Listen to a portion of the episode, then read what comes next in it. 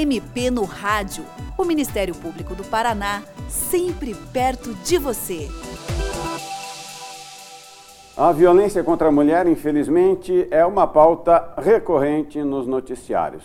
Todas as semanas surgem na imprensa casos de mulheres que foram agredidas e até mortas pelos seus companheiros.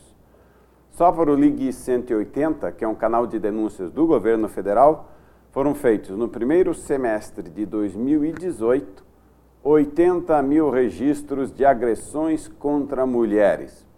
E desses casos, 63 mil foram relacionados a situações de violência doméstica, ou seja, dentro de casa.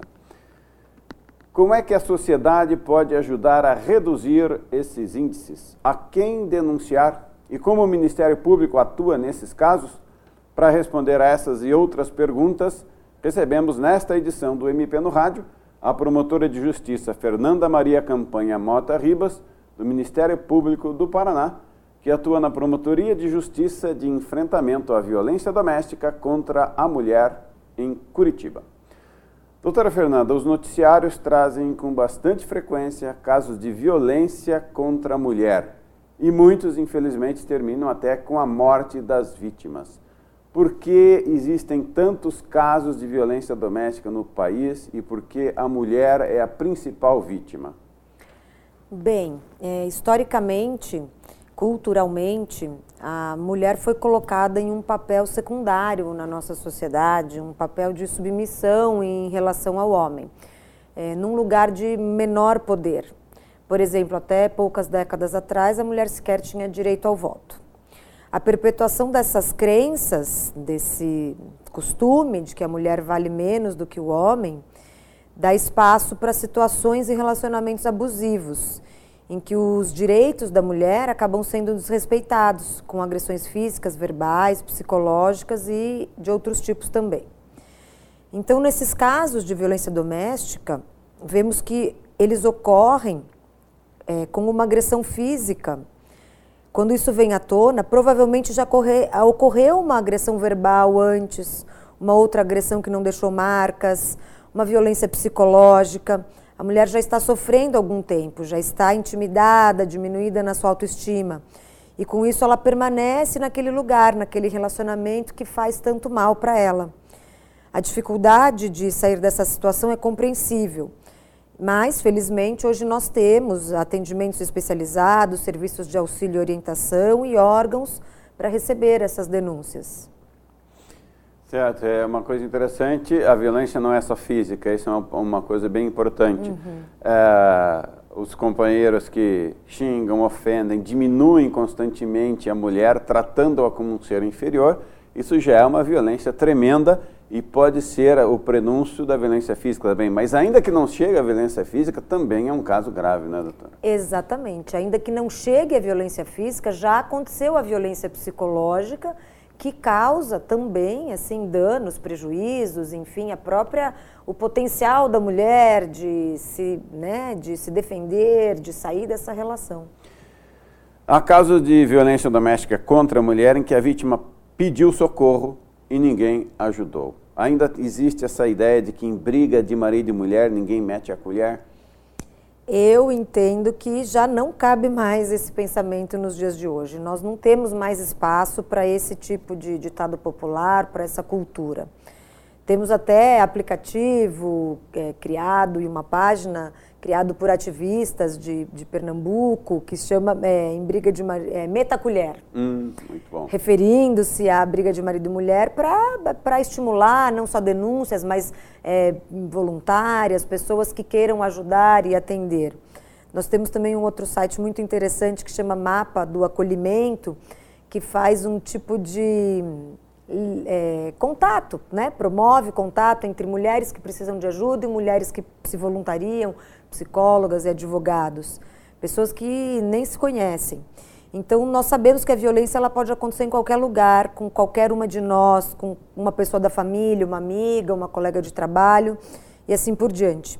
Então, desse, diante desse alcance, desse risco a que todas nós assim estamos expostas, eu entendo que todos devem estar vigilantes, todos devem estar atentos para os sinais de relacionamentos abusivos, de agressão e a partir disso denunciar. Se a própria vítima não consegue ainda romper o silêncio é, ou denunciar já numa primeira agressão, quebrar o ciclo da violência, então as pessoas próximas podem e mais do que isso elas devem fazer a denúncia. Perfeito. É, esse ditado, não é, vai muito na linha daquilo da desvalorização da mulher. Exatamente. No fundo, ela é a legitimação da inferioridade da mulher, porque o homem manda. Isso. Não, tem que meter a colher, sim. sim. E importante, já que a doutora falou, tem uhum. que denunciar. Como as pessoas podem denunciar quando se deparam com uma situação de violência? A quem recorrer? Deve falar primeiro com o casal? Não precisa? Pode denunciar direto? O que, que a doutora recomenda e a quem recorrer? Uhum. Conversar diretamente com o casal ou com a mulher que está nessa situação pode não ser o mais adequado, porque é, a gente precisa, mesmo quem é técnico, né, psicólogas, precisa de um manejo para falar no assunto. Muitas vezes a mulher não se vê como vítima.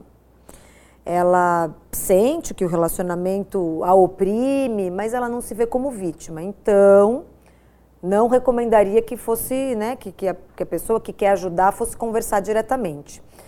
É, o mais adequado é encaminhar para os canais aí de denúncia. Então, num caso de emergência, num caso em que está acontecendo um crime, deve-se usar o telefone o 190 da Polícia Militar. Ela vem ao local, vai intervir imediatamente. Se houver situação de flagrante, vai prender o agressor e levar para a delegacia. Num outro caso, em que, por exemplo, eu sei que a mulher é vítima de agressões verbais, de até agressões físicas, mas é, não presenciei ainda um flagrante, a mulher não denuncia. Vamos usar a Central Telefônica Nacional, é o número 180, que recebe as denúncias. Né? Se a vítima sofre constantemente violência, não tome iniciativa de denunciar. Então, eu ligo para o 180, eu passo os dados, o endereço dessa mulher. As informações têm que ser precisas. Quanto mais precisas elas forem, mais rápido vai ser ah, o procedimento, a investigação, a instauração de uma investigação para identificar o agressor e tomar providências. precisa é os nomes, endereços, Nome, endereço. o que está acontecendo e tal. E pode ser anônima? Pode ser anônima, Perfeito. a pessoa não precisa se identificar.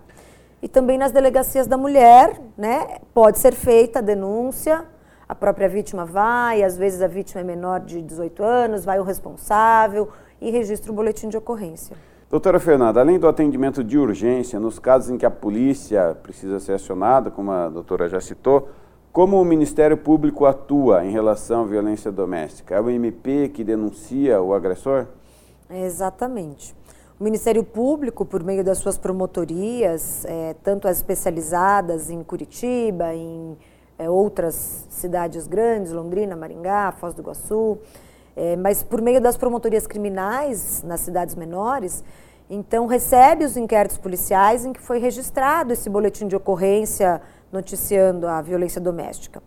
O promotor e a promotora vão analisar as provas e daí vão oferecer a denúncia e processar criminalmente o agressor. Então quem processa o homem que pratica a violência é o Ministério Público. E ainda também temos a outra atuação do Ministério Público nas medidas protetivas. Quando é feito o boletim de ocorrência, a mulher pede a medida protetiva.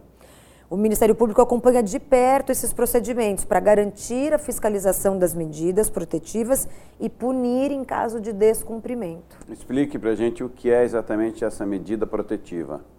Na Lei Maria da Penha, no artigo 22, ela traz é, mecanismos de proteção da mulher com essas né, o nome da, dessa, das medidas dadas para proteger a mulher são as medidas protetivas de urgência.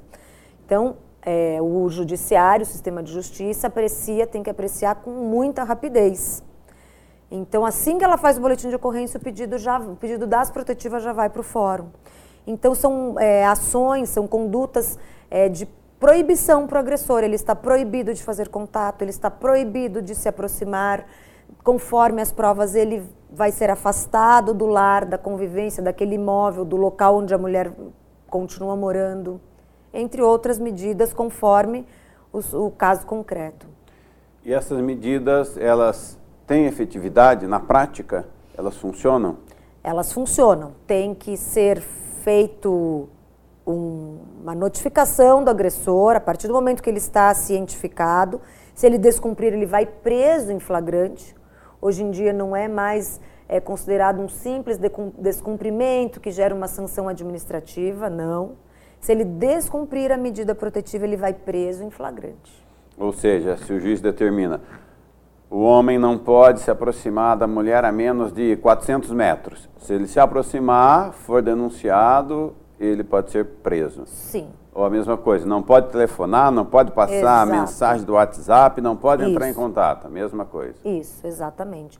Até porque no caso de descumprimento, nós sabemos que já existiu um crime anterior. Então já não é a primeira vez que esse homem né, desrespeita essa mulher.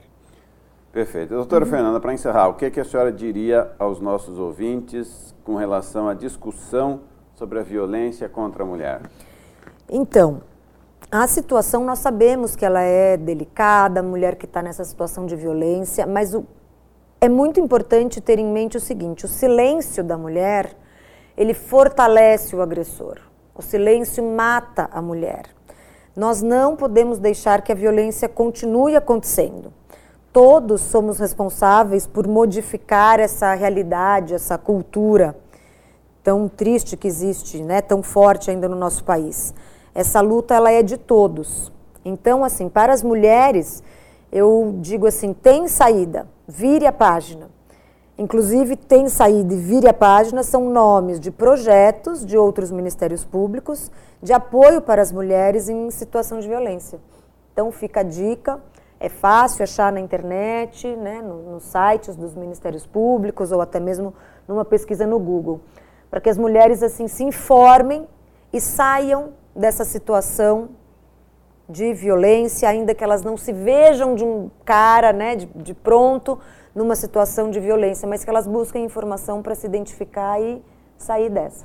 E para as pessoas que estão em torno delas, vale aquela dica preciosa: meta a, a colher. colher não tem essa de briga de marido e mulher, ninguém mete a colher. Tem que meter a colher sim. Sim. Tem que denunciar, tem que ajudar. É o apoio que a sociedade pode dar a essas mulheres que estão sofrendo.